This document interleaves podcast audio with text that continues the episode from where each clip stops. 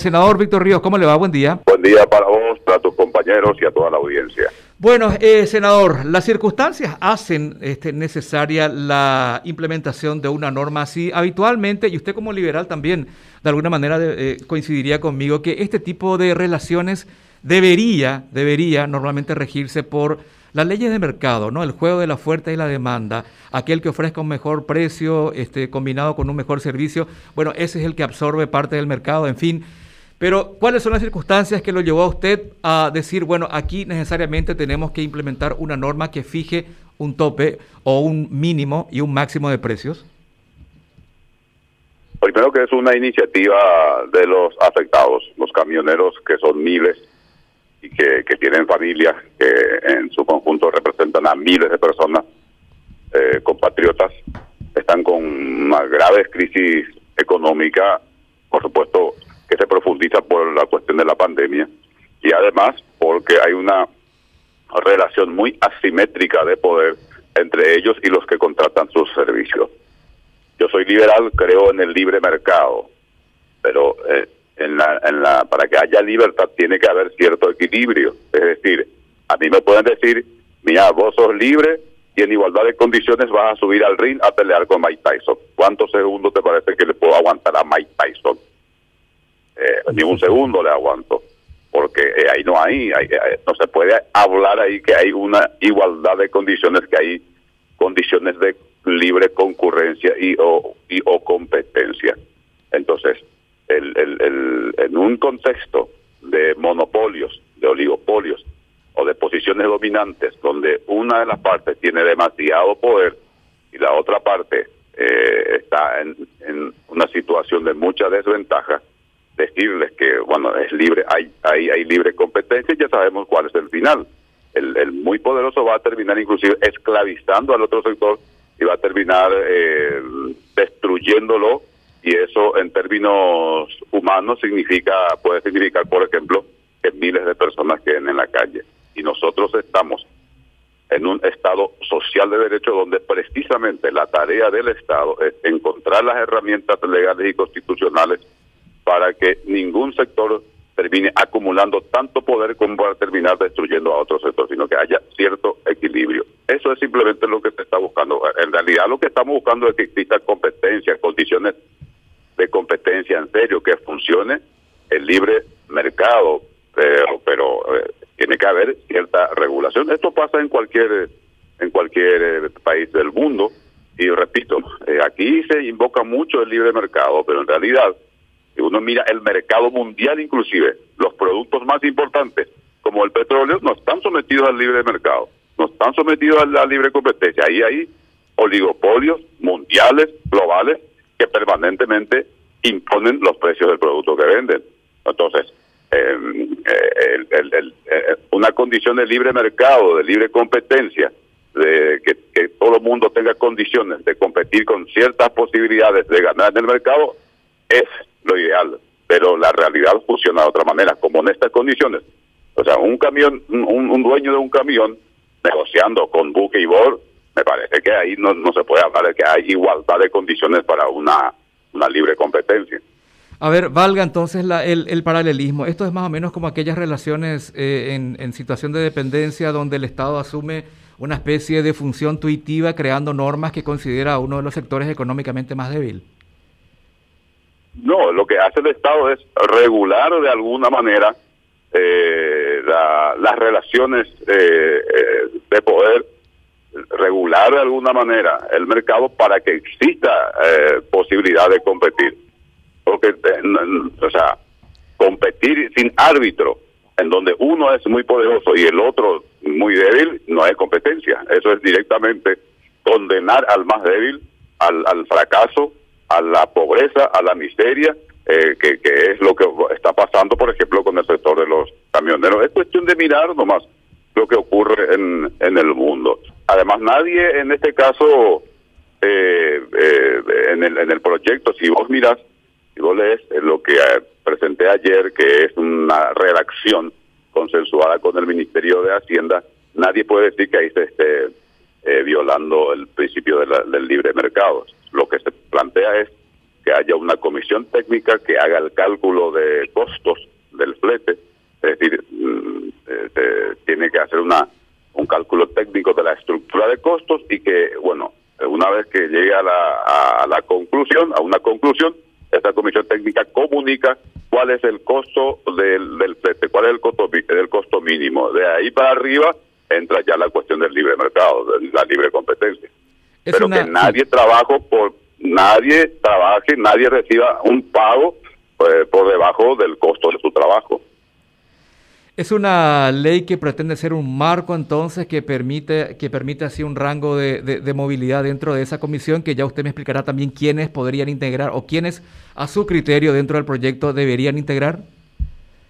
Son, son varios los integrantes, el representante del Ministerio de Hacienda, del Ministerio de Obras Públicas, obviamente de Dinatran, porque el, comité eh, se pretende que funcione dentro de lo que es la, la Dinatran eh, obviamente representantes de las agroexportadoras, porque aquí lo que hay que mencionar claramente es lo siguiente, los que tanto se oponen al proyecto son los que defienden a las agroexportadoras, que está bien, ¿verdad? Uno es libre de, uno, eh, eh, uno en la vida defiende intereses, defiende posiciones. Bueno, acá hay una fuerte disputa entre las agroexportadoras, que tiene voceros muy, muy, muy, muy entusiastas en el Senado, y el sector de los de los camioneros. Ahí es donde tenemos que encontrar el justo equilibrio, respetando puntillosamente lo que dispone nuestra Constitución, que insisto, claramente dice en el artículo 1 que nosotros somos un Estado social de derecho. Ese proyecto es entonces básicamente diseñado este, eh, mayoritariamente por el sector afectado. ¿Usted le ha hecho algunos cambios eh, y en qué, en qué porcentaje, qué, qué, qué peso tiene, digamos, los cambios que usted ha hecho a, ese proyecto original? Me, refiero a, impulsado por ellos mismos. En realidad eh, yo no, lo, no, no, no le planteé ninguna modificación.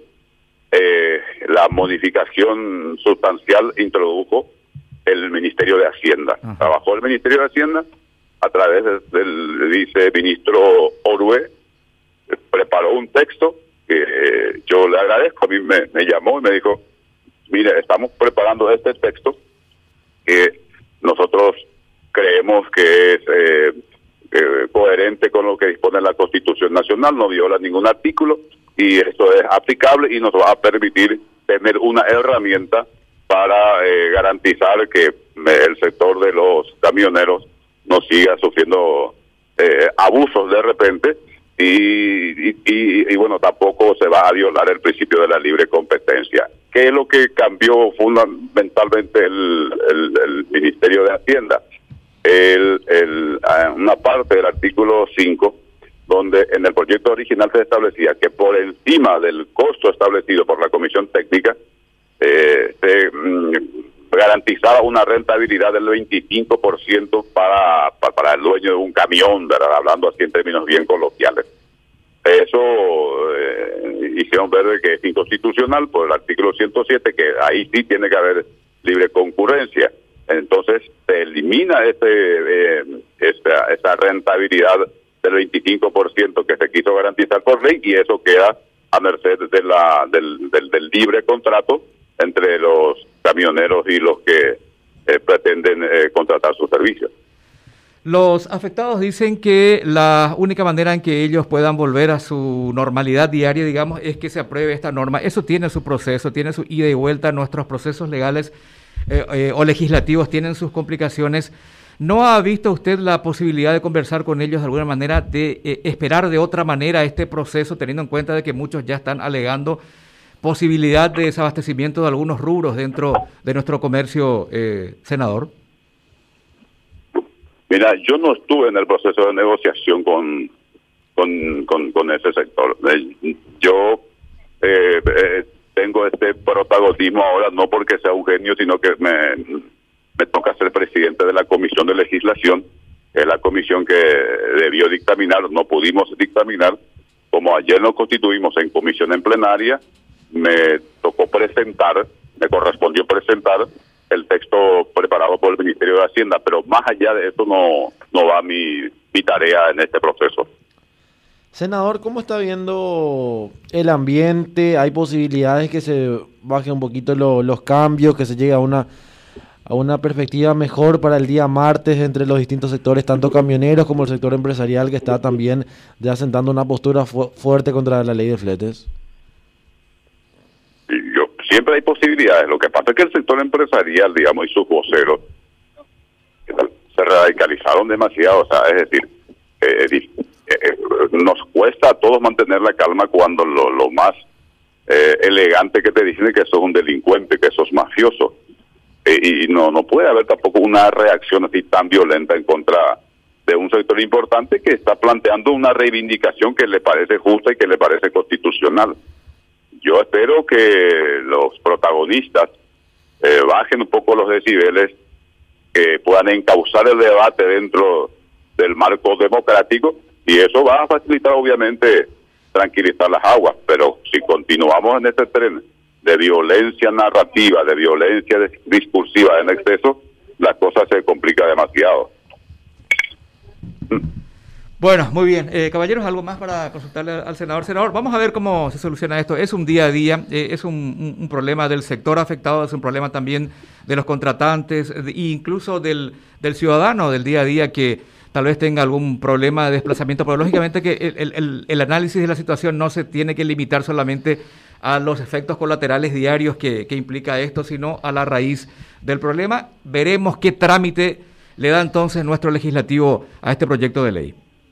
Mira, indudablemente que es un problema de toda la sociedad y nosotros en el Senado por lo menos estamos acelerando lo más que se pueda el proceso y el próximo martes tenemos la extraordinaria para estudiar a ver si, si se aprueba o se rechaza de una vez este proyecto que ayer empezó a ser analizado en plenaria. Muy bien, gracias senador por la gracias a ustedes.